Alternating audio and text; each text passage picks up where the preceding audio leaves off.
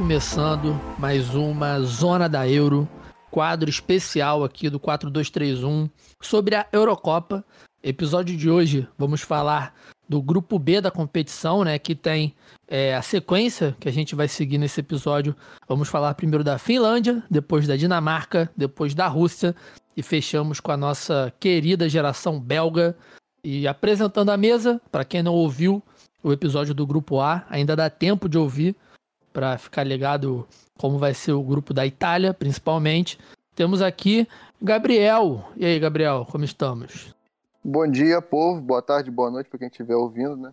Eu acho que é um, é um grupo também nivelado, né? Talvez por baixo, mas não deixa de ser curioso a gente trazer as informações de, de cada uma das seleções aqui, principalmente da minha Dinamáquina. Dinamáquina. Boa. Eu gosto que o Gabriel ele sempre puxa o saco pro time que ele vai falar, não importa.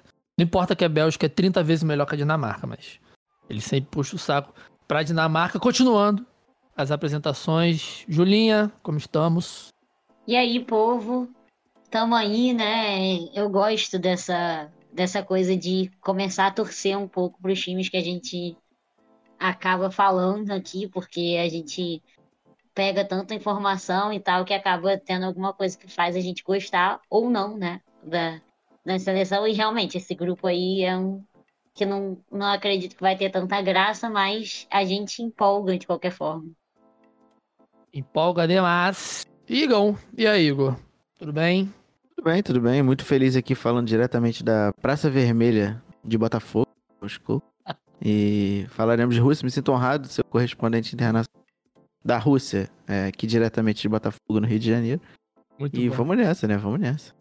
Então é Mas isso. isso aí é tá- só, só um, só um parênteses, vocês são jornalistas, é uma coisa que me, me intriga e me tira do sério, que às vezes tem uns lugares... Vamos falar diretamente com o nosso correspondente de Madrid sobre a guerra da Suécia. Fico puto com isso, só porque os caras estão Ah. interna... Porque É o mais perto, né? Eles pegam É. ali na geografia. Ah, quem que tá mais perto da Suécia? É o cara da Espanha, é o cara da Itália, é o cara da Ucrânia. Aí eles botam. Jornalismo tem essas coisas que me deixam um pouco irritado. Na Europa é tudo a mesma rua, né, Igor? E aí, Ainda se, bem que se, deixa se só não, um pouco irritado. É, se não tiver ninguém, eles chamam a... Qual é o nome dela? Ildes Scamparini. Os lá da... Scamparini?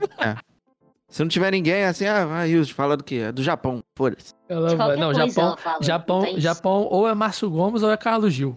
Carlos Gil. Sempre, sempre. Então é isso, grupo B. Se você gostou, se você já ouviu o grupo A e quiser regredir, né, a gente tem especiais muito parecidos com essa mesma dinâmica, né, da Copa do Mundo Feminina de 2019, da Copa América do ano passado, né, já que todo ano tem a Copa, ano passado não, né, 2019, já que todo ano tem uma Copa América aí pra gente brincar, tem da Copa do Mundo de 2018, então a gente tá cheio de competição, falando das seleções, falando dos times, e é uma coisa que me intriga muito, né? Porque toda vez que eu vou ver os numerozinhos lá do Spotify, principalmente, tem sempre alguém ouvindo o Grupo A, nosso É. primeiro episódio, o Grupo Eu- A da, da, da fala. Copa do Mundo. É, fala isso, é muito importante a galera voltar a ouvir os episódios lá da Copa do Mundo para ver que esse podcast aqui ele é da vanguarda do fã-clube do Bruno Fernandes. Quando o Bruno Fernandes não era é ninguém. verdade.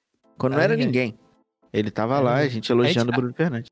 A gente alavancou muito Podcast jogador, que né? esteve sempre certo, né, gente? Bruno Fernandes, rei do universo. A gente, gente alavancou, alavancou. E, também, e também jogou muita gente pra baixo, né? Muita gente pra baixo, mas aí eu prefiro falar que a gente alavancou. A gente alavancou o Chica Óbvio. Bala, a gente alavancou Chicabala. o Trezeguet, a gente Verdade. alavancou o Jahan Bakashi, que outro dia eu até comentei Isso, foi O- parar na Premier League, pô. foi parar na Premier League, mas eu descobri que o nome dele não se fala Jahan Bakashi, se fala Ian, não sei o que, mas como eu falo Jahan Bakashi há três anos, vai continuar sendo Jahan Bakashi, não importa. Tem, tem essas histórias, a gente, a gente acabou um pouco com a carreira do Carvajal, que foi interessante, a gente acabou com a carreira do Lopetegui, coitado. Lopetegui, meu Deus do céu. Tirou o Lanzini da Copa. Tirou o Tirou. Lanzini. Tiramos o Lanzini da Copa. Caraca, então se você quiser aí descobrir tudo que a gente fez de bom e de ruim pro futebol internacional, só ouvir lá. E também quem tiver a, a- quem ouvir esse episódio e pensar assim, pô, ontem eu ouvi o grupo A da Copa do Mundo. Fala com a gente o porquê, porque não faz sentido você ouvir um grupo com Egito, Rússia em 2021 de um campeonato que aconteceu há três anos atrás. Então, é, eu gostaria de entender a motivação, principalmente, mas se não quiser falar também, tá tudo certo. Vamos então para a nossa primeira seleção, seleção da Finlândia.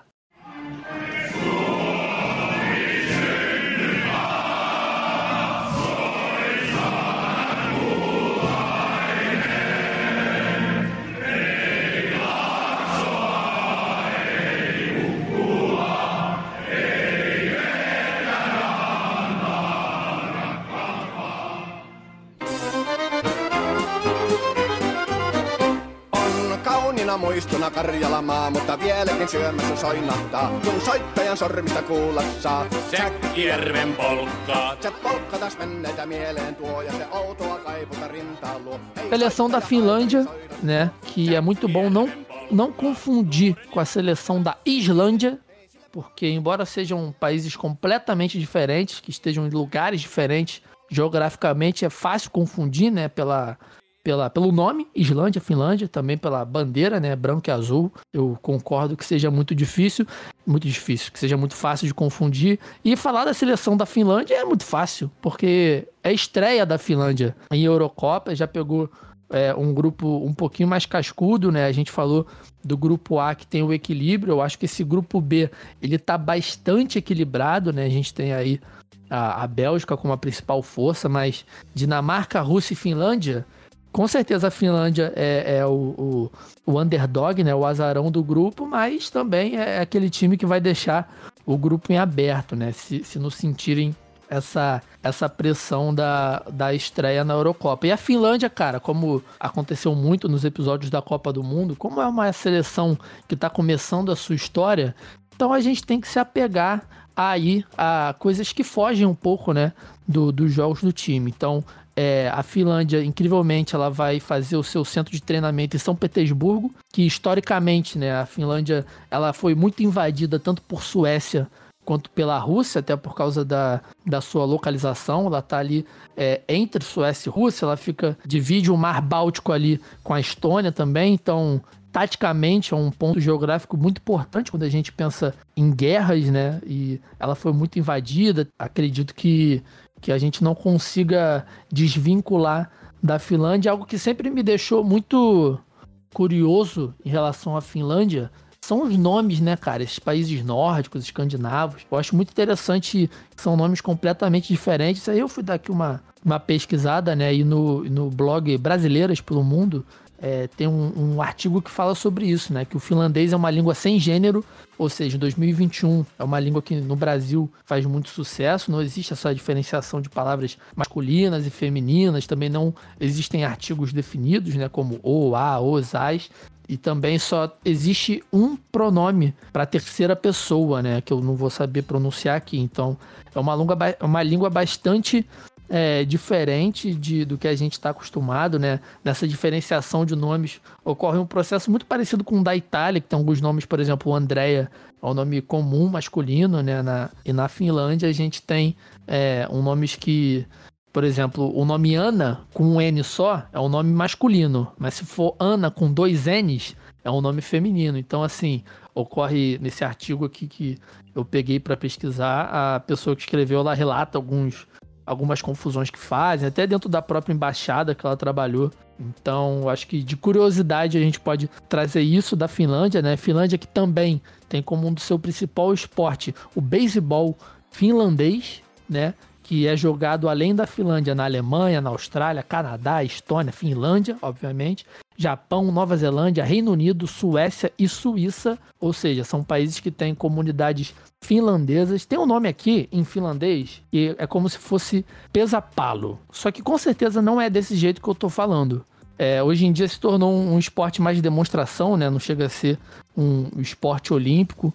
E a Finlândia também, além disso, já agora falando um pouquinho do time, né? Pra gente falar do que importa basicamente, que é do futebol. É um time que, dentre os jogadores principais, né? Principalmente os titulares, a gente tem como principal é, destaque o Timo Puk, jogador do Norwich, que inclusive esse ano é, tem sido um dos principais anos dele na, na carreira na Premier League, né? Na temporada 2018-2019 ele foi o artilheiro da, da Championship, no título do Norwich. Esse ano ele tá com 26 gols e 42 jogos. Então, assim, é, o time que voltou para a Championship, né? Ele não teve, uma, não teve uma passagem tão boa na Premier League na temporada passada. Esse ano eles foram campeões de novo. E o time continua sendo destaque. Ele, ele que fez o gol da, da classificação da Finlândia para essa Eurocopa, né? Na, na partida de eliminatória contra Liechtenstein. A Finlândia conseguiu abrir ali uma quantidade de pontos interessante em relação à Grécia, que era a terceira do grupo, então se classificou sem muitos sustos para essa Euro. E também uma coisa interessante desse time, né, que é, os jogadores eles são muito diversificados, né? A maioria atua em, em, polos como Dinamarca, poucos ainda atuam na, na própria Finlândia, tem alguns jogadores que jogam nos Estados Unidos, mas eu separei aqui três jogadores só para a gente ter como referência, né? É muito difícil de fato falar esses nomes, então, como existem alguns nomes que são comuns, a gente tem o zagueiro Daniel, olha só, nome fácil de falar, que ele tem, ele tem esse nome mais comum porque ele tem uma parte da família dele irlandesa, né? Então é algo que facilita a gente. Ele joga no HJK da Finlândia, que deve ser uma abreviação para um nome completamente muito mais difícil do que a gente imagina. Ele é zagueiro do time da Finlândia, né? Desse time do Marco Carneva, que técnico finlandês que tem toda a sua trajetória na seleção, começou como auxiliar técnico, passou pelas seleções de base também, e aí quando virou técnico, já virou técnico da seleção principal. A gente tem o Glyn Camara, que joga no Rangers, que acabou de ser campeão invicto, né, da Escócia, comandado por Steven Gerrard, que a Julinha morre de saudades, tenho certeza, e obviamente o Timo Puk, né? Então, assim, é, do, diferente do que a gente falou dos times da, do grupo A, né? Eu acho que a, a Finlândia ela já vem com, com um time um pouquinho mais focado em defender, né? E não tomar esse sufoco, foi o que deu certo nas eliminatórias. Inclusive no último jogo contra a, a Ucrânia, né? A Ucrânia, a Ucrânia do nosso queridíssimo Tchevchenko, é, empatou em 1 a 1 gol de pênalti no finzinho do próprio Timo Puk. Então, assim, eu acho que vai ser um time que vai se preocupar muito mais em não tomar gol e tentar jogadas no contra-ataque, né? Tendo em vista que pegou um, um, grupo bem chato com três seleções que atacam bastante, né? Dinamarca, Rússia, Bélgica. São times que, que costumam botar seus, seus jogadores mais para frente. E, enfim, a quarta força desse grupo, não vejo é, a Finlândia tendo uma, uma participação muito indo muito longe na competição, né? É um time muito novo, tá estreando, não é um, um, um estilo de futebol, até pelo que os próprios jogadores oferecem, né? Não é aquela equipe que vai é, trazer, é, fazer muitos gols ou trazer muitos problemas, mas foi o que a gente já falou no primeiro episódio, né? Nessas, nessas situações, se pega uma Bélgica começando a competição um pouco mais é, na primeira marcha ainda, pode surpreender, dar uma embolada no, no time, mas não é um time que vai encher nossos olhos, né? São jogadores totalmente é, de ligas menores, né, com nível de futebol muito abaixo do, do, do comum dessa Eurocopa, mas talvez também seja isso que faça com que a Finlândia consiga jogar com menos pressão, né? Porque foi o caso que a gente viu da Islândia na, na Euro anterior, né? Foi um time que jogou sem muita pressão, jogava no contra-ataque e deu um, deu um gás lá em cima da Inglaterra, fez um jogo muito difícil contra a Inglaterra, então assim, acho que vai depender mais do momento dos jogadores, dos, joga dos jogadores acordarem num dia bom, da tática encaixar e torcer um pouco com a sorte, né, para fazer com, com uns jogos mais duros, essas seleções um pouco um pouco mais qualificadas, né? Acredito que também a gente tem um goleirão, né, o Lucas Radrek, que joga no, no Bayer Leverkusen, é um, é um além do Timo Pu, que é o cara que joga num, num, nível maior dentro dessa seleção, né? Mas é difícil, é difícil a gente analisar um time que, que vem como azarão. Eu acho que é o azarão da, da competição, né? É difícil ter, ter times estreantes na Eurocopa, então acredito que eles vão muito dentro dessa empolgação de primeira participação. É, é, como não tem sede né, na, na Finlândia, então vão ser basicamente todos os jogos fora de casa, não vai ter aquele apoio da torcida. Então, qualquer adversário que a Finlândia pegar vai ser um adversário com, com mais histórico, a não ser que pegue uma Macedônia do Norte, que é totalmente improvável numa fase de mata-mata. Ele sempre vai estar tá disputando jogos com seleções muito mais. Como é que é a palavra? Muito mais experientes, né? E é isso, acho que até tentei trazer algo mais cultural da Finlândia, né? Procurei aqui alguns feriados, algumas coisas, mas é algo que me saltou os olhos foi esse beisebol finlandês. Então, quem quiser aí participar do participar, quem quiser aí se inteirar desse esporte, que é bem parecido com o beisebol, mas como eu também sei pouquíssimo de beisebol, então fica, fica difícil eu comparar os dois esportes. Mas é isso. E a Finlândia também vale, vale ressaltar que ela tem um, um histórico muito bom no lançamento de dardo, já que, que o Igor gosta dessa, desses esportes um pouco mais diferentes. A, a Espanha é um forte país, tradicionalmente, no lançamento de dardo, né? Tem 14 medalhas de ouro das 39 já disputadas em Olimpíadas, então aproveitando aí que esse ano também é um ano de Olimpíada, é bom a gente ficar ligado aí nos lançadores de dardo da Finlândia. Fiquei impressionado aqui. Eu, queria, eu fiquei curioso sobre o beisebol, que eu queria saber se se difere de alguma forma do beisebol tradicional, que é chato pra cacete. Então, Não, se for um pouquinho... Eu acredito que tem alguma diferença, porque, né, beisebol finlandês. Eu acho que se fosse só beisebol, ia ser beisebol, beisebol. Sim, sim. Mas, Vitor, eu tava dando uma olhada, tem um, um Hum. rapazinho aqui no time da Finlândia, que é o Marcus Force, que ele tem 21 anos, que ele é centroavante do Brentford, que é um time que tá, tá aí um tempo pra perigar pra subir pra Premier League. Tem um projeto muito interessante de futebol, então pode ser um rapazinho que chame atenção ali na frente com o time.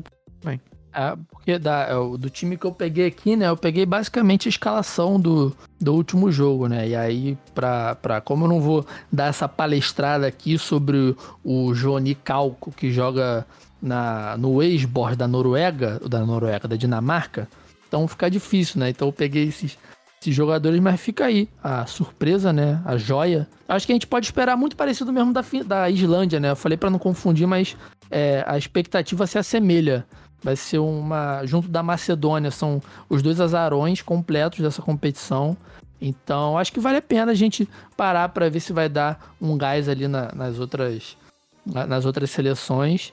E é isso, fica aí a expectativa do PUC, que é muito parecido com um familiar meu, mas eu não vou liberar. Não vou liberar informações pessoais familiares, porque a gente tem medo também, né? Que alguma coisa possa acontecer. Então é isso. É o que temos da Finlândia na, na estreia dessa Eurocopa. Então, tudo Se que a Finlândia acontecer. quiser surpreender, esse é um bom grupo pra surpreender, eu acho. É um até. bom grupo. É um bom grupo para surpreender. E Se tudo que acontecer. Islândia, né? E tudo que acontecer com a Finlândia é histórico, né? A primeira derrota vai ser a maior derrota, a primeira vitória vai ser a maior vitória. Se não ganhar, nunca vai ter ganho. Se ganhar, vai ter ganho todas. Então, assim, o bom do estreante é isso, facilita na pesquisa. Então é isso, meu povo. A gente tem alguma consideração a fazer, Gabriel? Tem alguma consideração a fazer aí pelos nossos craques finlandeses? É, muito que a Julinha falou, né? É um grupo que existe margem para surpreender para a Finlândia, que tem realmente um time é, individualmente abaixo do- dos outros três. É, é- é- a chance é essa, né? De surpreender e talvez beliscar essa, essa terceira vaguinha, que é uma brecha que a Euro dá, né? Para essas equipes que é, vacilarem no caso das grandes ou então surpreenderem no caso da- das menores. É sempre bom lembrar, né? Porque eu sempre esqueço das pessoas que, que caem de paraquedas, não ouvem todos os episódios, né? A Eurocopa, diferente da Copa do Mundo, são só seis grupos.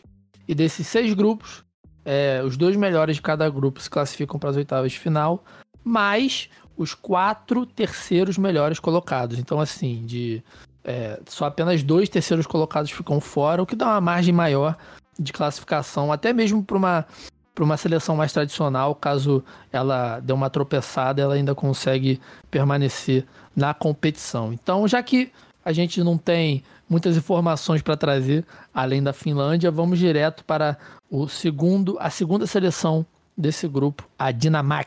Vilfård nu.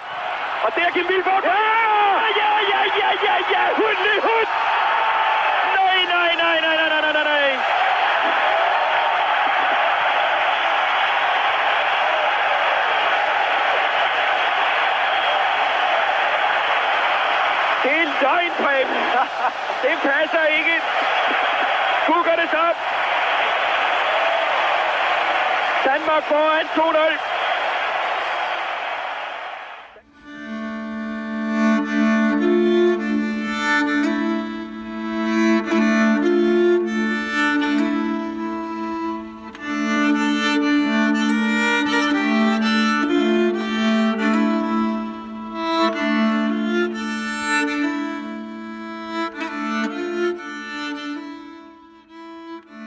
Dinamarca é, já, tem, já tem jogadores mais capacitados, né, mais renomados. A gente vê assim é, diversos nomes muito mais conhecidos, o caso do Christian Eriksen, que é o principal exemplo, né? Apesar de ter só renascido nessa, nessa de- desde janeiro, né? Que antes ele ficou um ano aí e estava desaparecido, parece. Ano sabático. É ano sabático, exata- exatamente. Perfeita definição. Acontece, acontece com jogadores que passam pelo clube lá de Londres que veste branco. Mas assim, a gente trazendo o retrospecto recente da Dinamarca nas competições maiores, né? Não é dos melhores. Apesar de ter quase eliminado a vice-campeã Croácia na última Copa do Mundo. Se não fosse é, é, Kasper Schmeichel, provavelmente a, a Dinamarca teria sido eliminada muito antes dos pênaltis. Para quem não lembra, ele pegou um pênalti do Modric na prorrogação. Uhum. É, e aí nos pênaltis acabou que deu Croácia, como foi o resto da competição inteira até a França, né? Mas é, a gente pode ressaltar que existe uma linha de crescimento desde a Copa de 2018, porque na Euro de 2016 a Dinamarca simplesmente não disputou, não se classificou para a Euro de 2016. E aí a gente vê jogadores, por exemplo, Rui Bier no Tottenham, um time que o Igão ama, por sinal, é, e tem um apreço muito grande. Mas o, mas o Royber eu sou fã. É o único jogador que passou por lá que eu gosto muito, muito, muito. O cara é fera, pô. Então, ótimo, melhor ainda. Mais embasamento pro que a gente tá falando. É, é um jogador que tem crescido bastante, cresceu com o Mourinho, se é que é possível isso nos dias de hoje, né? Crescer com o Mourinho. E além dele, existem outros jogadores aí que vêm crescendo, né? Com, com o decorrer da temporada. Por exemplo, é, o, o atacante Andreas Olsen, do, do Bolonha, é um jogador jovem, de apenas 21 anos, mas que vem fazendo uma boa temporada, um bom fim de temporada. É, o Daniel Vaz, do, do Valência também, que era meio campista, acabou se tornando lateral, né? Hoje é o lateral direito. Provavelmente será titular dessa seleção, com o Miley, da, da Atalanta do outro lado, que também chegou na Atalanta nessa temporada. Então é um time mais consolidado, com uma espinha dorsal um pouco mais conhecida. A gente pode deduzir assim uma escalação titular com o Schmeichel no gol, é, o Vaz na direita, Simon Kjaer, glorioso zagueiro do Milan, excelente temporada vem fazendo Kjaer no Milan, Hum. apesar de ser butinudo pra caramba, né, digamos. Christensen, Christensen, aliás, do lado dele, esse aí é, tem um histórico maravilhoso no Chelsea, diga-se de passagem. Pode ser o mapa da mina para os adversários. Na lateral esquerda, provavelmente o Mari, como eu disse, da Atalanta, também deve jogar invertido, né? Porque ele é ala direita em si. O meio-campo a gente deve ter o Eriksen, que voltou a jogar bola agora, parece, né? Hum. Junto com o Delaney, do Dortmund, que aí o Vitão gosta muito.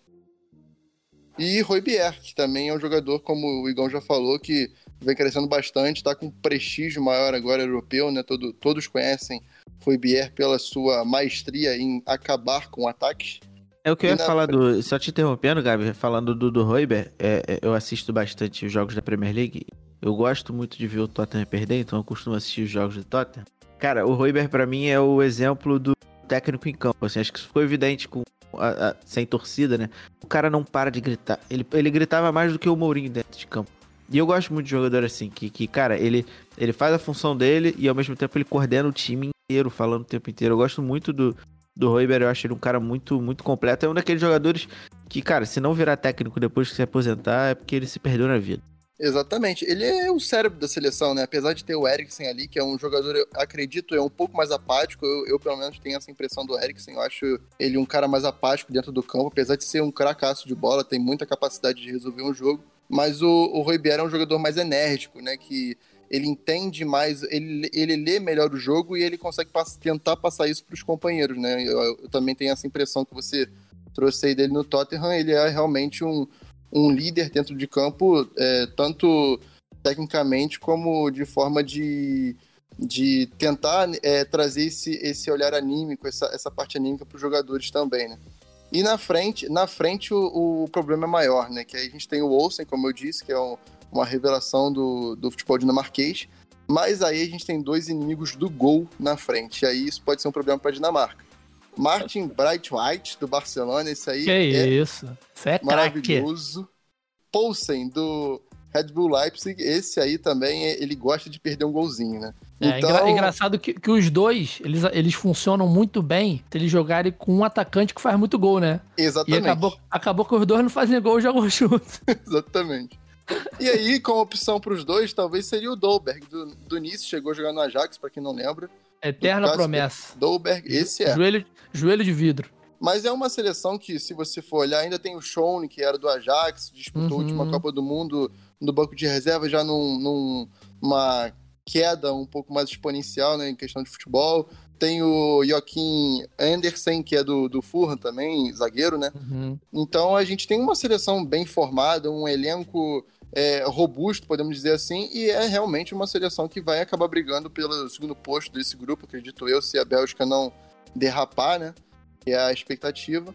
Mas a Dinamarca é um, realmente um time que, que promete é, trazer um futebol, um futebol interessante é, na parte do campo, mas também na questão de, de, de, competitividade, né? Porque é um time que, se você for olhar, não vai entregar um futebol brilhante, até pela parte ofensiva que tem, né? Como eu disse, os três atacantes não são do, de um brilhantismo tão grande, apesar do Olsen ser uma promessa de apresentar um futebol interessante, mas é uma equipe que compete, porque ter uma defesa e um meio-campo sólido já, já é um, um bom adianto para um clube, para um, uma equipe que quer progredir de alguma forma numa competição, né? E ainda mais com um goleiro como, como o Schmeichel, que é um, é um jogador é, de um nível acima, né, também, é um, é um dos grandes goleiros do mundo, tem um, uma regularidade impressionante, então a gente pode esperar uma Dinamarca que pode vir a surpreender.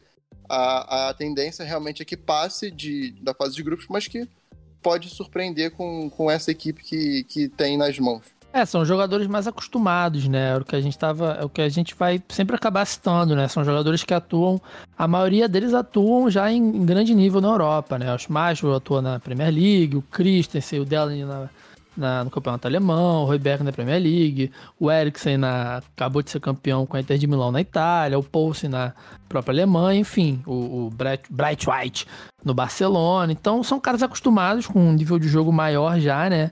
Só que talvez nome a nome, assim, quando a gente pega para ver, não é uma seleção muito ruim, só que vai depender muito de como esses caras vão entrar na competição, né? Eles têm que tá, dar uma liga muito boa para esse time funcionar muito por causa do ataque, que foi o que o Gabriel falou, né? Eles têm uma parte de meio campo de defesa muito boas, mas na hora de finalizar, talvez seja esse, esse principal problema, embora seja um time que, é, durante as eliminatórias da própria Copa do Mundo do ano que vem, dentro da, da eliminatória da, da Eurocopa desse ano, foi um time que fez bastante gol, né?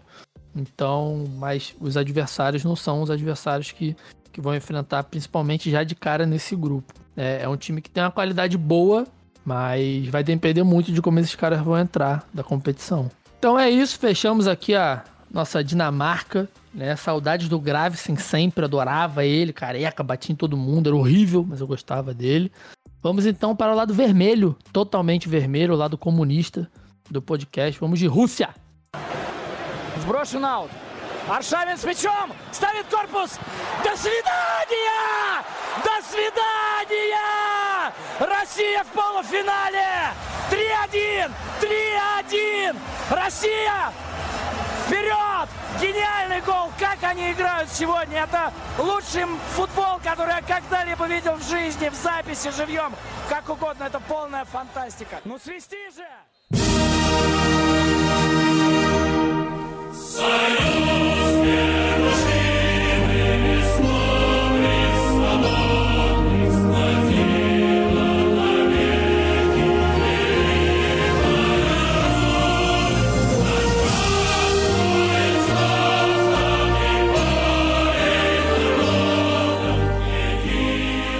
Antes de tudo, né, eu preciso sempre agradecer aqui a, a, a mãe Rússia por ter gerado meu nome, né? Que meu nome é de origem russa, Igor. Se É você verdade. for reparar em qualquer produção russa, desde. Macha e Urso, qualquer outro filme que for assistir, tem o Igor e tem o Sergei. Então, É verdade. pode procurar, sempre tem. É, não sei se coincidentemente ou não, já é o segundo país que eu pego aqui nesse especial que tem mais pedaço pra Ásia do que pra Europa, mas a Rússia Verdade. também tá nesse lugar. E a Rússia é o país que tem a cidade mais populosa da Europa, né? Que é Moscou, que tem gente pra cacete, que perde apenas para Istambul, que é, tá ali também com a Turquia. Então, temos uma relação muito forte entre Rússia e Turquia. Então, a escolha, por mais aleatória que tenha sido, ela fez sentido nesse certo momento. Aleatório É. não, eu já- eu sabia disso. E Com aí certeza, com eu certeza. escolhi. Exato. E aí, agora que, que você é um grande sabichão, eu quero te perguntar, Vitor, quantos é, horários tem no mundo? Quantas. No mundo ou na No mundo. Rússia? No mundo, no mundo, no mundo.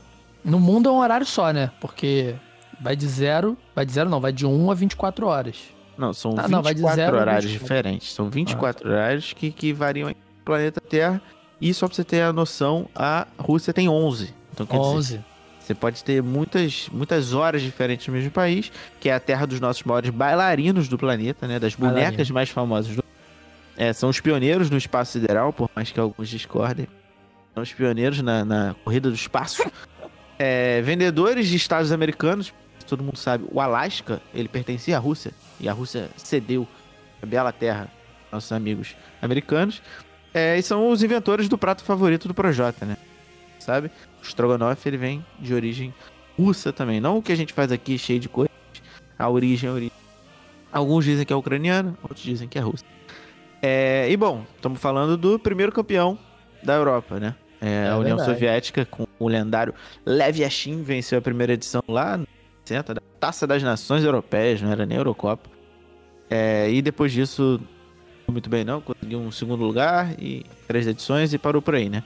Mas o que é mais curioso, que eu tava até falando com os amigos antes, é que a Rússia, não sei se todo mundo sabe, mas a Corte Arbitral do Esporte proibiu a Rússia de participar de competições internacionais nos próximos dois anos.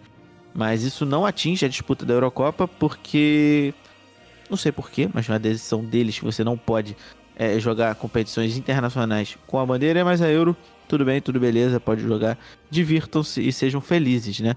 O que possibilitou um pouco as buscas, porque aparentemente a galera não tá afim de falar sobre a Rússia. Porque os caras não vão jogar Copa, não vão jogar nada. E por incrível que pareça, eles estão disputando as eliminatórias da Copa que eles não vão jogar. Que Ué. é mais bizarro ainda, eles estão jogando as eliminatórias. Que Vão jogar.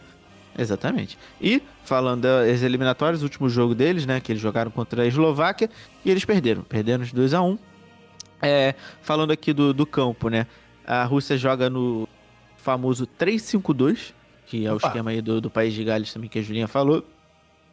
É, no gol não é mais o Igor Akinfev, né? Que é o terror da Copa para os russos. É, jogou o Chunin. Inclu- Inclusive, o técnico da Rússia recentemente ligou por Akinfev perguntando se ele jogaria a Eurocopa, mas ele falou que não tá em condições. E Já então deu, né? a Rú- Já deu. É, não, a Rússia já não confiava muito no Akinfev, que era o único goleiro, e agora confia menos ainda no Guilherme, que tá É. levando o Brasil aí pra, pra outros foi lugares cortado, também. né? Ele foi, cortado, Guilherme. Ah, melhor, foi cortado. melhor ainda. É, o Guilherme foi cortado, ele a princípio não vai pra Euro, ele tava nesse, nesse grupo aí, mas ele tá fora. E aí, E o país de Gales não é 3-5-2, não, é 3-4-3. ah, então é um esquema que não presta. E, Mas e tudo a- bem, tamo aí. é o esquema três. de jogar, e jogar com a linha de três, né?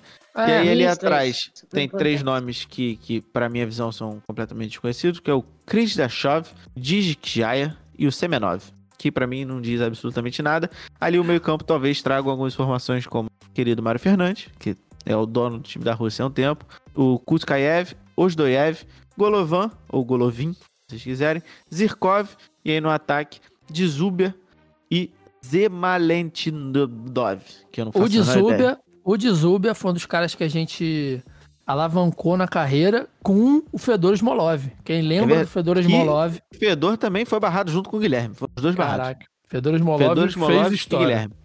Exatamente. E aí, falando do Zuber, ele é de fato é, é, a principal é, atração desse time russo, se a gente pode falar, né? Ele foi o vice-artilheiro do Russão pelo Zenit, com 16 gols, e, e tem 32 anos, também vive o melhor momento da carreira. É um cara muito imponente, né? Muito grandalhão. É, tem esse, essa veia goleadora que faz gol adoidado que todo centroavante gigante tem. E ele, como eu falei, é o capitão da equipe e, e tem sempre uma regularidade boa de gols e de assistências também. Ele não tem.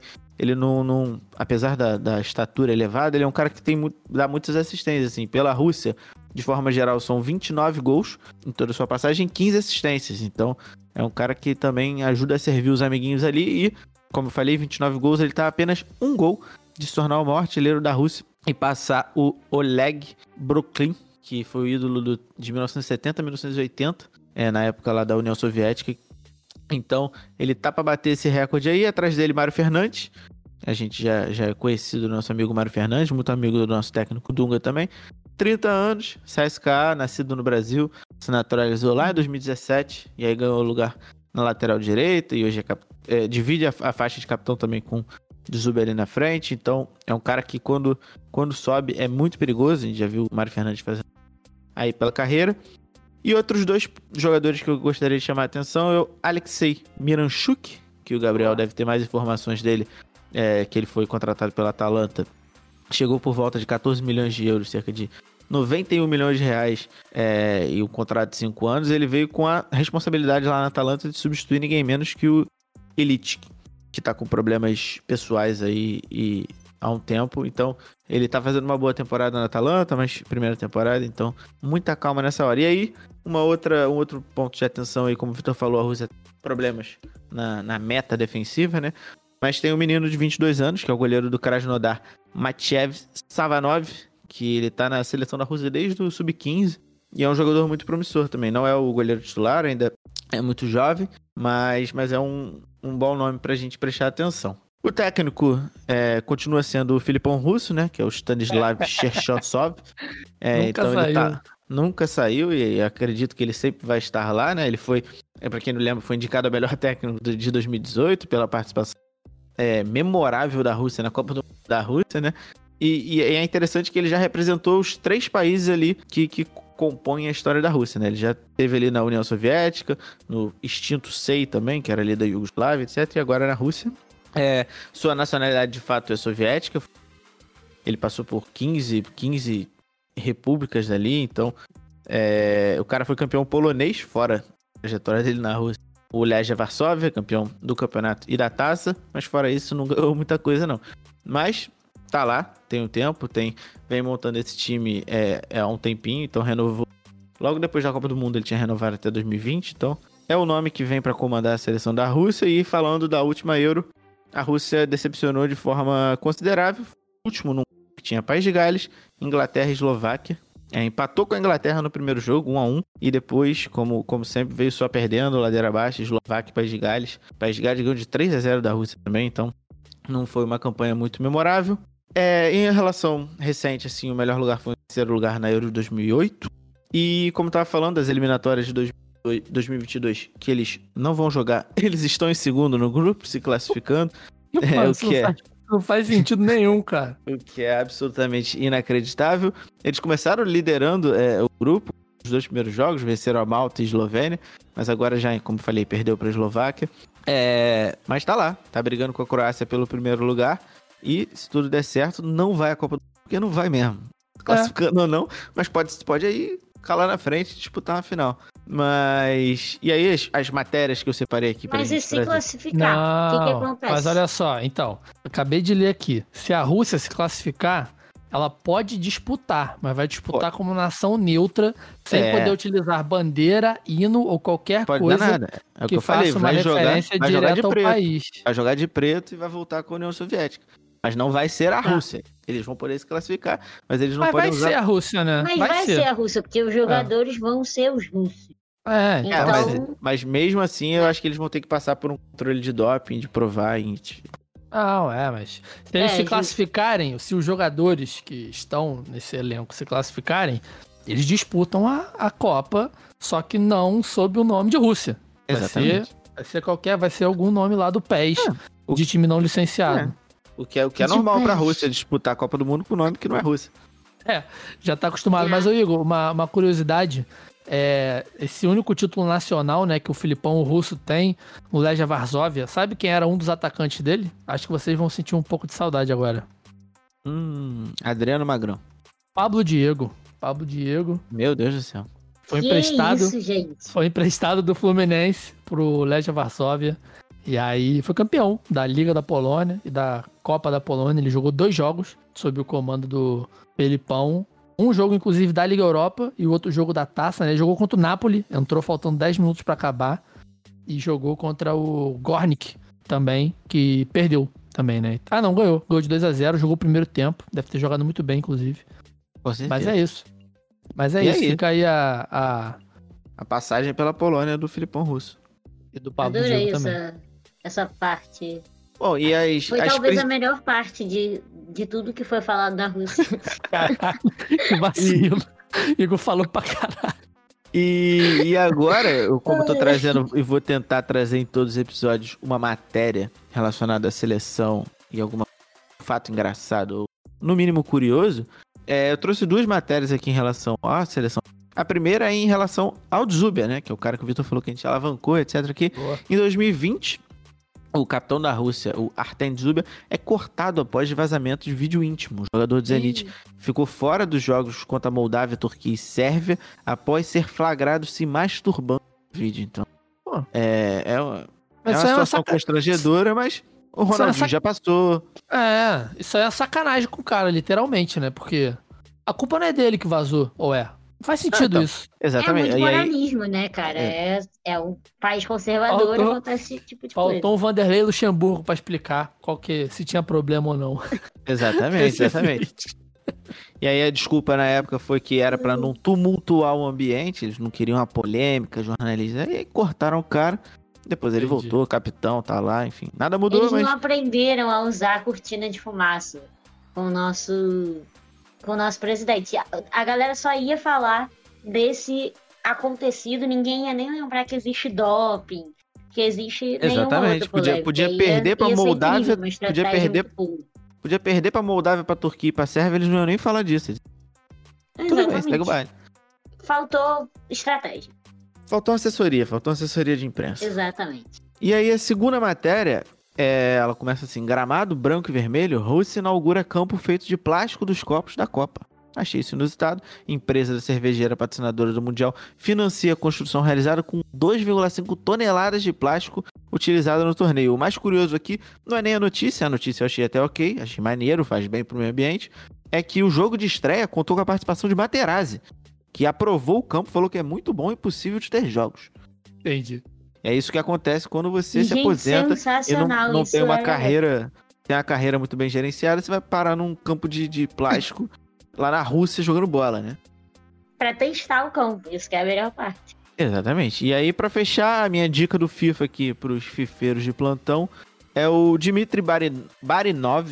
Ele é um jogador muito jovem também, tem 23 anos, joga no futebol russo, tem um overall de 75 e um potencial de 82, é um pouquinho mais barato do que o jogador que eu indiquei na- no, no episódio anterior. Ele custa 10,5 milhões e tem um salário um pouco alto de 33.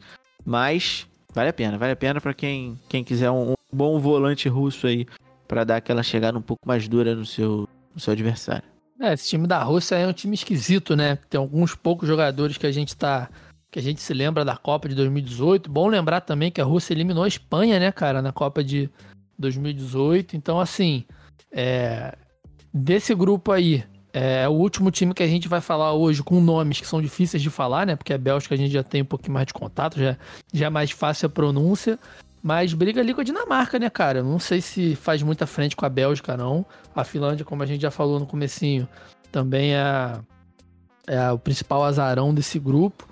E não é um time que encanta, né? Ainda mais com essa situação toda. Confesso que estou empolgado para ver uma seleção sem bandeira, sem uniforme, sem, sem nada disputar uma Copa do Mundo. Eu acho que vai significar muito para o que é a FIFA hoje em dia, principalmente, né?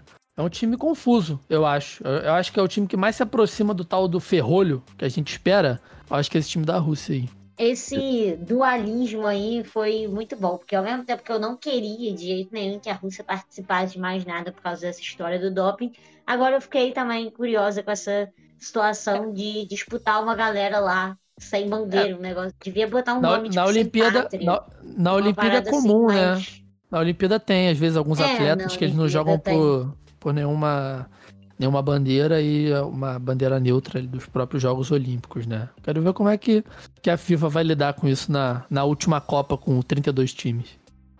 Mas talvez eles até queiram fazer alguma, algum, alguma espécie de manifestação com isso, sabe? E aí usar algum nome transgressor, sei lá, ia ser maneiro.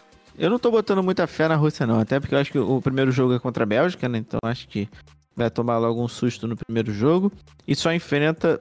Na segunda, na segunda rodada enfrenta a Finlândia, né? O que pode surpreender positivamente ou negativamente. E aí no final joga a vida contra a Dinamarca. Então tô botando muita fé nesse time russo, não. Eu acho que, tal qual a última Eurocopa, eles vão figurar ali entre a última posição. Uma coisa, Gabriel, sobre os nossos irmãos russos. Não, o Igão falou do Miranchuk aí, ele chegou essa temporada, né? Ele foi muito bem no, no Lokomotiv, temporada passada, inclusive Ele fez, se não me engano, um ou dois gols contra a Juventus na, durante a Liga dos Campeões passada, na fase de grupos. E ele veio para substituir o Ilitite, que no início da temporada ele estava atravessando problemas de depressão e tudo mais. Ele até voltou agora. Mas uhum. o Miranchuk, por incrível que pareça, vem rendendo mais do que o Ilitite na Atalanta nesse, nesse, nesse meio de temporada para cá. E sem o Papo Gomes, ele acaba ganhando mais espaço. Ele não é sempre titular, porque existem outros jogadores ali, como o Malinovski, que vem jogando mais, mas ele sempre entra nos jogos e sempre é, dá sua contribuição, marcando gol, assistência. Ele é um bom jogador, sim. Pode ser uma boa surpresa pra, na, na Rússia nessa, nessa Eurocopa, sim. Então, fechados aqui com a Rússia, vamos para né, a principal seleção do grupo aí, uma das principais seleções do mundo, a primeira colocada no ranking da FIFA, a nossa Bélgica. Lukaku. Hazard. Still Hazard. Cuts it back. Nainggolan has done it for Belgium. That's it. Knock Sweden out and consign them to their fate. Roger Nainggolan.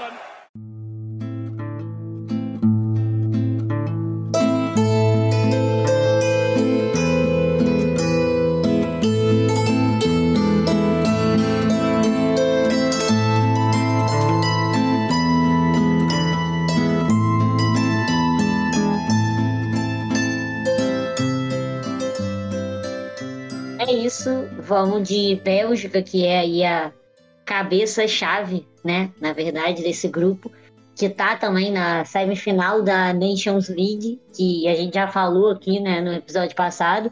E aí essa semifinal vai ser contra a França, mas só em outubro, então só depois da Eurocopa, mas tem servido aí como um campeonato um pouco termômetro para a gente saber, entender como é que esses times europeus estão indo por agora.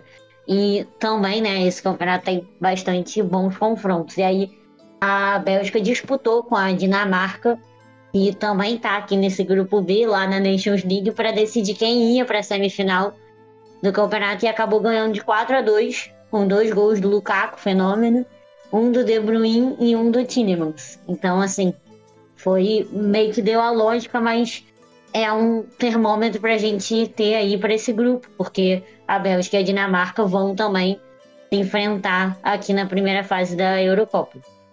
É, em 2018, a Bélgica fez uma boa Copa, é péssimo falar sobre esse assunto.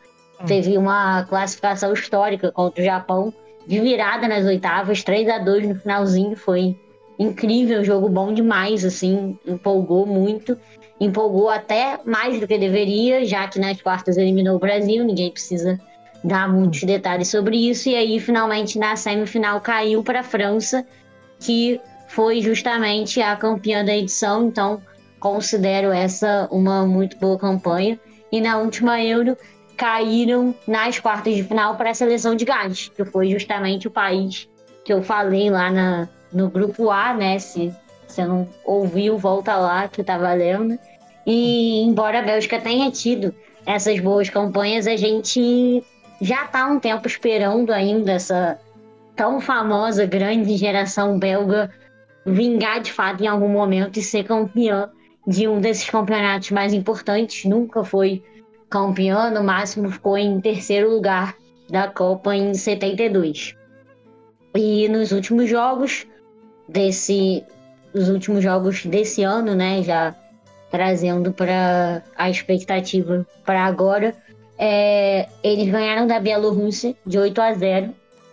8 a 0 foi bastante assustador, mas apesar de ser um confronto bem desequilibrado, né, com a Bielorrússia, esse tipo de goleada dá uma moral para o time seguir. E nesse jogo, a Bélgica não estava jogando com um time completamente titular, então foi uma coisa que realmente ajudou a entender até que ponto esse time reserva né, consegue entregar. E aí, antes disso, é, a Bélgica empatou com a República Tcheca e ganhou de Gales por 3 a 1 E tudo isso foi nas eliminatórias para a Copa. Antes da Eurocopa, eles ainda vão jogar dois amistosos contra a Grécia e a Croácia. Então, temos que continuar observando essa Bélgica aí para ver, porque acho que Grécia e Croácia são bons amistosos ainda antes da, da Euro começar, de fato, que já não é mais tão treinamento e realmente pode ter um desnível nesse grupo, ser, ser aquele time que vai atropelar todo mundo. A Bélgica tem um pouco mais de dificuldade nos mata-matas, então eu acho que nesse, nessa fase de grupos vai passar, de fato, sem muito problema. E aí, já puxando para convocação, vou tentar também trazer os principais destaques, ou quem eu acho que vai entrar mais na, na seleção principal. É, o Courtois, né, que é o goleiro, não precisa falar tanto, a gente já conhece muito bem o trabalho dele, é um goleiro ótimo que sempre traz segurança, já teve, obviamente, fases melhores e piores, mas agora, de fato, ele é o titular dessa seleção e é isso. Mas a Bélgica é bem servida de goleiro, tem o Miolet, que é goleiro do Clube Bruges, que é um time da Bélgica mesmo, né? A Bélgica trazendo o futebol nacional para a seleção. E foi testado em alguns dos últimos jogos, inclusive foi o goleiro desse jogo aí 8 a 0 contra a Bielorrússia, que eu vou citar bastante, porque foi um jogo de hum. teste interessante. E é um goleiro que a Bélgica sabe que pode contar se precisar, porque ele realmente mostrou segurança. É, o meu, e... o meu olhei que na época era o grande calo no sapato do Klopp, né? O Klopp traz o Alisson porque o Miolê não tinha como. O não, não tava rolando, exatamente. Na época não tava rolando. E aí ele, acho que conseguiu reencontrar a confiança dele lá no Clube Bruges. Às vezes Uhum. Rola isso, né? A gente vê bastante isso acontecendo no Brasil, tipo cara. Um, é, tipo um muralha, né? Belga. Tava jogando em um time de muita pressão, baixou é a pressão, conseguiu se destacar. É, Exato. cada um consegue jogar no seu nível, né? Tem que ter é isso. isso.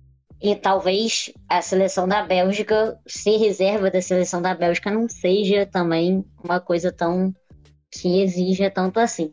Uhum. E o terceiro goleiro é o Coen Castius. Ele também é um muito bom goleiro. Ele é do Wolfsburg. E é o terceiro, o terceiro goleiro, né? Mas tá ali. Acho que a Bélgica tá bem servida de goleiros. Existe, né? Essas várias chances. E aí, a Bélgica também é um time que joga com essa linha de três, né? Defesa, né? É clássico. Eles mudam um pouco do 3-4-3 pro 3-4-2-1, mais ou menos isso é, de acordo com o ataque que eles preferem formar. Mas essa linha de três clássica atrás é uma unanimidade dos jogos. E aí tem o Aldo Verde, do Tottenham, que renovou, inclusive, no final do ano passado, até 2023, então é titular do Tottenham. E apesar dessa galera aqui da mesa ficar implicando hum. comigo por causa do hum. Tottenham. Hum. Começou. Eu acho um bom, Já um bom zagueiro. O Adevared, ele, quando ele assina o contrato dele, ele impossibilita o amigo dele ali, o Vertonghen, também de assinar. Ele foi o sacana com o amigo, mas aí o amigo foi parar no Benfica também. Então tudo bem. Ou seja, todo mundo se deu mal. Mas, ok. Ninguém ganhou nessa disputa aí. Né? Ninguém ganhou. Mas, enfim, é um bom zagueiro. Acho que dá para. que compõe bem ali, né? Tem também essa é, posição central ali da zaga, né? Ela é meio que disputada entre o Vermaelen do Vissel Kobe do Japão, sei lá se eu tô falando isso certo, uhum. e o Denayer do Lyon, que pode fazer essa posição de zagueiro mais central aí da Bélgica. O Denayer é um cara que eu gosto bastante, que ele tem as características super parecidas com o Company.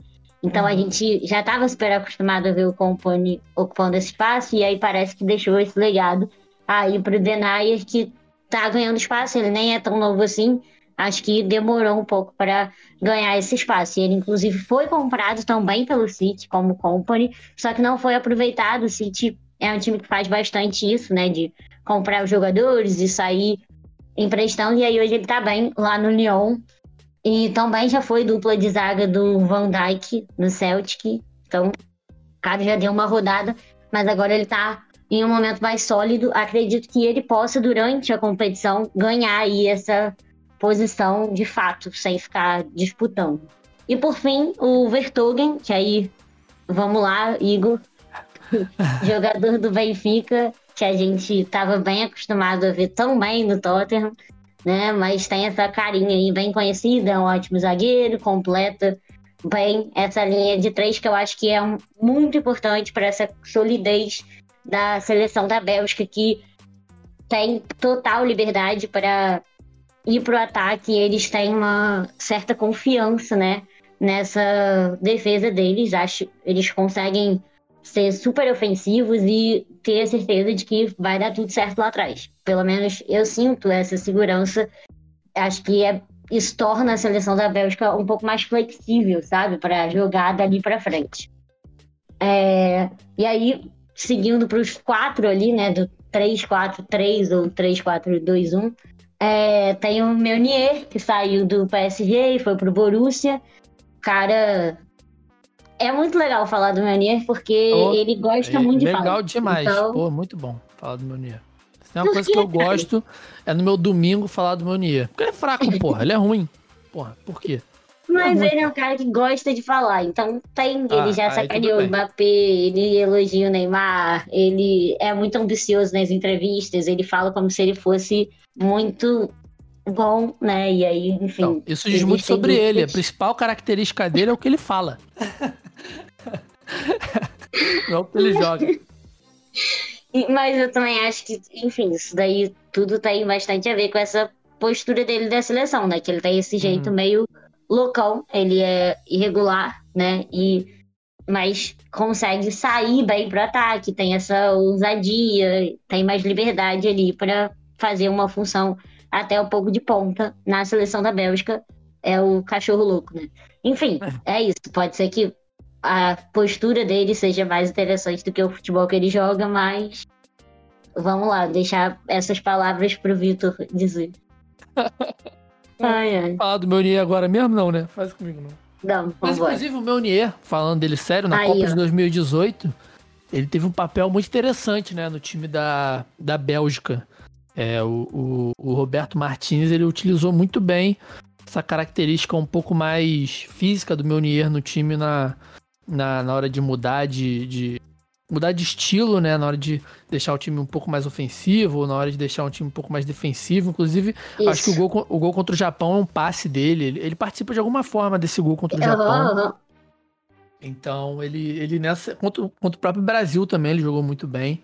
Então, embora ele, ele só jogue bem a cada quatro anos, é um cara que pro time do, do Roberto Martins é muito importante. Exato, ele pode não satisfazer tanto lá no Borussia, mas eu acho que ele é bem importante sim para a seleção da Bélgica. É, eu aí... acho que, como, como a Julinha falou aqui da parte de trás, eu acho que a única coisa que, que me pega nesse time da Bélgica é de fato a, a, a zona defensiva do time, que não tem muita renovação ali atrás, né? O Adelvareld uhum. e o Vertogen é, já estão acima dos 30 e você não vê ninguém é, chegando ali para pegar essa, né? é, pegando essa posição. Por exemplo, mais próximo disso é o próprio Dendonker, que jogava de zagueiro, joga também de zagueiro, mas ele é muito melhor como volante. No, no Wolves ele vem jogando, então não tem, tem ninguém ali é, em essência que, que chega para para brigar por essa vaga, ninguém surgindo daí. Porque eu acho que a Bélgica sofre muito do que a gente já, já vem falando por aqui. Que é essa síndrome do, pô, já conheço todo mundo desse time aí.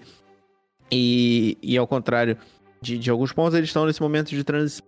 Tem uma galera muito nova no time da Bélgica, é muito boa. Não sei se a Julinha vai tocar, mas o Jeremy Doku, um cara que eu gosto muito do futebol dele, contrato sim, muito sim. no FM. É, tem ah. só 18 anos, se eu não me engano, é o jogador mais novo. Então, tem uma garotada chegando, mas mesmo dessa garotada chegando, ninguém do sistema defensivo. Eu acho que são preocupantes. E aí acaba que às vezes a Bélgica é, improvisa, né, até volantes lá na zaga para meio que compor essa falta que tem, de fato. É, e aí, até justamente partindo para os volantes, é, tem uma dupla do Leicester, que é o Prae, que é reserva do Leicester, e o Tillemans, que foi autor do gol do título da Copa da Inglaterra do Leicester.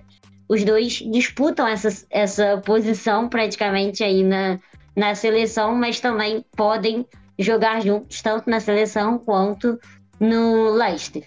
É, o Van Aken é, também é do Clube Bruges, um meio-campo, volante que tem passos precisos, pode achar bem os atacantes, e acho que funciona lá na, marcação para dar liberdade para os atacantes. É, e aí nessa posição acaba que também pode aparecer justamente o Dan Donker do Wolverhampton e, e variar aí né, nessa posição. Como eu disse, a Bélgica tem bastante dessa flexibilidade e acaba é, fazendo boas substituições ali no meio e tal. E até isso também tem tudo a ver com o que o Igor falou dessa renovação e tal. Acho que eles estão tentando entubar ali uma renovação, mas às vezes fica realmente um pouco difícil, porque né, é, a entre safra existe e a gente precisa, cada seleção vai escolhendo como, como lida, né? E ainda tem o Witzel para disputar esse meio-campo aí, que ele tá voltando de lesão, mas Roberto Martini já avisou que, como vai poder convocar 26 jogadores, ele deve voltar, mesmo ele estando parado há quatro meses, se não me engano. Ele deve voltar e ser convocado, porque é um cara que ele confia e que, em um momento de desespero, tá lá para ajudar. E também deixo um asterisco aqui do Chadley, que pode aparecer também no lugar até do Hazard, que eu vou falar ainda, que ele não estava nas últimas convocações, mas eu acho que pode voltar. Inclusive fez o gol decisivo oh. lá do Japão na Copa de 2018. Mais um ex-Tottenham citado aqui, hein? Eu vou me retirar. eu vou me retirar. Gente, mas o que, que eu posso fazer? O, o, lance, o lance desse time da Bélgica, né? Que ele parece muito com a situação da Suíça, do primeiro episódio, que é um time que tá aí há bastante tempo. São jogadores bons, né? São jogadores que, que atuam em grande nível, que são jogadores importantes no, no cenário europeu como um todo, só que tá passando, né? Essa, essa geração tá passando. Então, é, a Copa de 2014 foi um, um foi o começo, né, do, do, desses jogadores jogando juntos em, em um nível um pouco mais difícil. Aí a Copa de 2018 eles já conseguiram também ir um pouquinho melhor, né? Chegando nas quartas de final. Então, assim, é, 2021 e 2022 é o ano para essa geração tentar chegar em algo mais longe, né? Porque depois vai passar. A gente já viu que na zaga. É o momento do auge, de fato. É, eu acho então. isso. Eu acho que, apesar da zaga já estar tá mais velha, é ok a gente ter zagueiros mais experientes. Então, é, é agora é o momento, e aí depois já começa realmente a entre safra de verdade, que vai precisar renovar ou renovar. Do meio para frente, acaba que é um problema um pouco menor, né? Porque é, com esse crescimento aí do, do futebol belga, né? Dos jogadores belgas principalmente, eu acho que já tem uma, uma renovação um pouco maior em relação às gerações anteriores para essa. Mas na zaga foi o que vocês falaram, né? A gente tem aí o Denayer como o principal expoente para substituir a zaga titular. A gente tem o Dendonker, que é meio que um, um coringa, né? Ele faz a zaga, ele faz a volância também. Mas a gente não vê um nome como era o nome desses três jogadores, né? Isso, e nisso eu já e tô mesmo botando... o Denayer também já é mais velho. Ele não, não é, o Denayer tá com 25. Talvez. Não, tá com 25 anos o Denayer. Ah, ele... Então... Ele tem aí mais um tempinho interessante, mas não é aquele cara como era o Company, como era o próprio Vertogen, o, o Aderweireld, que a gente gosta de falar. Então, assim, é, é, é, um time que se sustenta muito pelo ataque e pelo meio campo, porque... E o goleiro, né? O Courtois, então, como o goleiro já tem uma carreira um pouquinho mais longa, né? Eu acho que vai passar, depois desses dois anos, vai passar por um problema um, um pouco mais difícil para consertar lá atrás. Mas isso que talvez é, seja uma questão, que a zaga, apesar de ter esse problema e tudo, eu acho que a, a seleção da Bélgica ainda se apoia bastante nessa zaga. A experiência tá ali e eles se apoiam nessa solidez, vamos dizer assim, para conseguir é, ser essa equipe ofensiva que eles são. Então, acho que quando essa zaga realmente precisar ter essa renovação vai ser muito complicado por depender tanto, sabe? Ter essa dependência. Mas, enfim, vamos chegar de fato na parte mais interessante da Bélgica, né? Com Hazard aparecendo ali pela outra ah, ala também. O, o Hazard bom, que é o do Borussia, ou o fake do Real Madrid? O fake do Real Madrid. Ah, tá. O Hazard então é fake que também é isso. Como vocês podem ver, divide opiniões, mas ele tá lá e eu, inclusive, acho que é mais um dos jogadores que joga melhor na seleção do que nos times dele, de fato. Enfim. E ainda enfim, vamos lá. E para fechar né, esse ataque possível do, da Bélgica, tem é, Mertens, De Bruyne e Lukaku. Eu podia ficar um podcast inteiro falando de De Bruninho. De Bruninho. É incrivelmente importante esse cara, tem uma estabilidade, uma constância. Que jogador maravilhoso. Uhum. E tá jogando bem, ele se lesionou, voltou e continua muito bem, fez uma E falta vai ser danada melhor pro do mundo, City. Julinha. Vai ser melhor do mundo. É, tá Vamos encaminhando aí, né? Porque... Vamos orar por isso. É, o- Principalmente os- com essa final, eh, com essa chegada aí na final da Champions, né? Que ele Exato. Foi super importante. Acho que pode é, rolar. Não, não vou reclamar. A única coisa que deve tirar esse melhor do mundo do De Bruyne é o Mbappé campeão da Eurocopa. Só isso, porque ele copando a Premier League do jeito que ele jogou e chegando na final da Champions do jeito que ele jogou também, independente do título, né? O título da Champions não tem essa relação direta com o melhor do mundo, mas a Eurocopa tem. A Eurocopa tem um papel importante, pelo menos nessa pressão, né? Então, sei lá, se o Mbappé surta aí de novo, é artilheiro campeão, talvez fique entre eles dois, mas até então é o cara, não tem como. É isso. Vamos. Acho que até prefiro que De Bruninho seja do que Mbappé nesse momento. Assim, Uhum. nada contra Mbappé de jeito nenhum, mas enfim, só uma questão do que eu acho de futebol mesmo. E aí, enfim, acho que ele se adapta bem a esses estilos diferentes que às vezes a Bélgica decide entregar e é incrível, maravilhoso. Mertens é o cara bem preciso, tem esse futebol inteligente, também é bom na bola parada e isso, isso daí tudo combina muito com o futebol do Lukaku. Porque se o Lukaku tiver o cara que entrega o bom passe preciso, ele vai meter o gol. Então, De Bruninho e Mertens fazem essa ponte incrível pro Lukaku. Acho que fica muito bom. Mas esse é o ataque né, que a gente gosta e todo mundo sabe que não tem nem muito como contestar. É, todo mundo joga nos grandes centros do futebol, em times ótimos e muito bem, mas tem essa opção, essa outra opção de trio que foi usada no 8 a 0 contra a Bielorrússia que, cara, acho que vai ser bastante importante, inclusive, para essa renovação e tal, que tem o Troçado, o Brighton, fez um golaço de fora da área. O Batshuayi, que não tem nada de, de renovação do Crystal Palace, mas que também fez gol e deu passe. Tem o Doku, que o Igão já citou, Uhum. que pô, fez uma jogadaça incrível. Ficou ele, o goleiro, deu aquela jogada mais para a direita, abriu para a esquerda, chutou incrível. Achei muito bom. E acho que eles podem ficar ali como prontos para serem usados na hora que for preciso, porque pô, cara, os caras fizeram tabela, mostraram entrosamento, sabe? Nem parecia. Óbvio que jogar contra a Bielorrússia tudo fica mais fácil, mas É. é o que eu disse, acaba dando aquela moral, sabe? E Uhum. outro jogador também que eu não acabei não citando é o Benteke, que também foi Boa. destaque, é super destaque da Bélgica e joga no Crystal Palace. E tem também o irmão do Hazard, que a gente só cita ele porque ele é irmão do Hazard e, na verdade, esse... é o esse. O outro é o bom. tá bom. O irmão, o irmão do Hazard é o titular, às vezes. Uhum. Mas é isso, seleção da Bélgica, cara, ela é, foi o que a gente tava falando agora, né? Foi, foi o que eu citei. O momento é esse.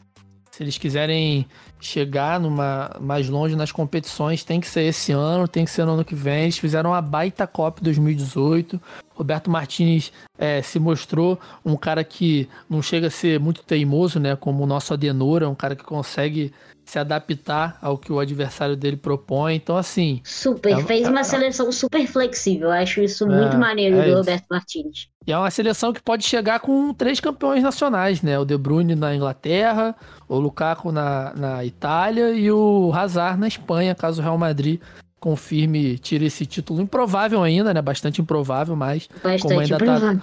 Tudo em aberto, pode chegar aí com pelo menos jogadores que, num campeonato de longo prazo, né? Que é a Liga Nacional, são caras que chegaram até o final ali disputando. Então, Isso, Isso pode uma- vai chegar com o Alderweireld também fora da Champions League com o Tottenham. Que dá uma moral, dá uma moral, dá uma moral. E o Lukaku É. campeão e, putz, o extremo. É o extremo. jogando bem demais, fenômeno. Uma, sele- uma seleção de extremos, né? Isso é muito bom. Mas é isso, a Bélgica é franca favorita aí também desse grupo. É um time que a gente espera pelo menos pegar ali uma semifinal, né? Por tudo que, que a Julinha trouxe do, das opções que o time tem, do próprio time titular também, é, desse ranking da FIFA aí completamente louco que deixa a, a Bélgica em, em primeiro lugar. Eu fico doido, né? A Bélgica nunca ganhou nada, mas é o primeiro do ranking porque, porra, bate na Bielorrússia, bate na pronto. Geórgia. É, não, não tem como. Mas é isso. Acho que acho que da Bélgica. Tem alguma dica cultural aí da Bélgica, Julinha, que você possa dar? Pra quem estiver ouvindo esse episódio passando por lá agora, ah, passei aqui pela Bélgica, tenho, tenho uma. Algo batata, que você possa batata, fazer. Batata frita, batata frita. Batata frita, Batata- então. É Cervejinha também, né? Cerveja belga. E até chocolate, Chocolate, também. Então chocolate, tá valendo, assim. Já é belga. trio, trio É, fechou. bem interessante. Fechou. Já tem a sobremesa e o almoço junto no- na mesma dica. É, Gabriel, o que, que você tem aí pra trazer da gente sobre a Bélgica? O que, que, que você acha da, da seleção?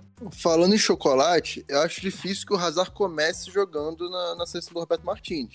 É, acredito que talvez o Torgan ou então o Carrasco também, que é muito usado nessa ala esquerda, né, pelo Roberto Boa. Martins, sejam as opções. Mas eu acho que nunca foi tão é, provável que a Bélgica conquiste um- uma competição de grande porte, porque Ó, O De Bruyne- botou a pressão no time. Você acha mesmo? Você acha que pega.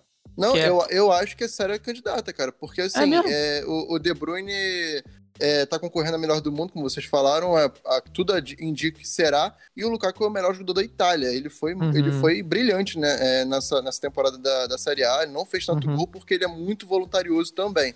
Mas, assim, 23 gols já é uma É marca muito gol. importantíssima. É muito E- gol. 11 assistências, cara, eu acho que, assim, é, se você for fazer uma espinha dorsal certinha, tudo bem que falta um zagueiro e tudo mais, mas você ter Uhum.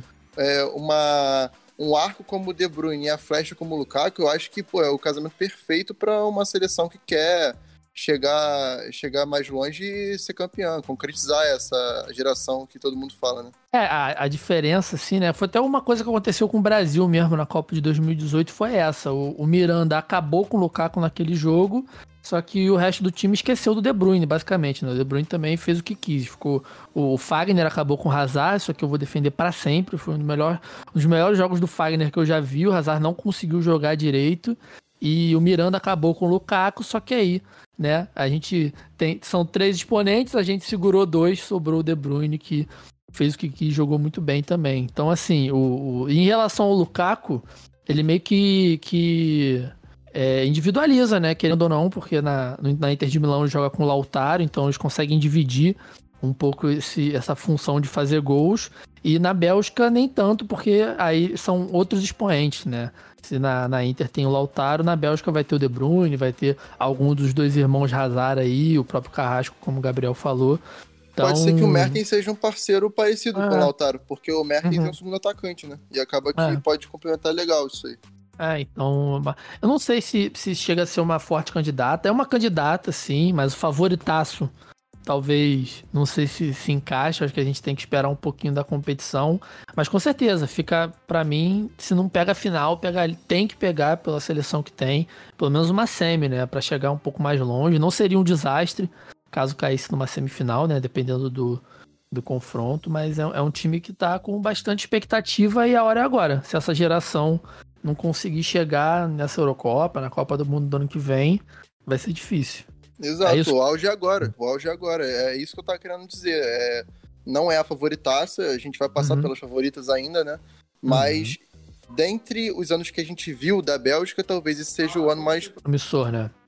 É, É, que- de que fato, que agora é isso que a gente disse. É o auge a ser aproveitado mesmo. Bom, então é isso. Fechamos aqui nossa seleção belga. Os senhores têm aí alguma consideração a fazer sobre qualquer outra seleção? Algo que vocês lembraram? Não? Silêncio? Então, Infelizmente Meu- não. Então, meu povo, muito obrigado aí. Igão, Julinha, Gabriel. Esse aqui foi o nosso segundo episódio, Grupo B. Né? Na semana que vem, se você estiver ouvindo aqui logo quando lançou, semana que vem a gente lança o Grupo C e o Grupo D. Né? O Grupo D que tem um confronto bem interessante entre Inglaterra e Escócia, que é sempre bom da gente acompanhar. Mas é isso. Obrigado para quem ouviu até o final. Siga a gente em todas as redes sociais, é, Spotify, Twitter, Instagram, Facebook, Orkut, tudo que você possa imaginar, estamos, menos no Deezer, não procura a gente no Deezer, tô fazendo aqui essa essa campanha contra o Deezer, porque só uma pessoa ouve por lá e essa pessoa pode migrar com certeza para qualquer outro aplicativo de forma gratuita. Então, meu povo, muito obrigado e até o próximo episódio. Um beijo!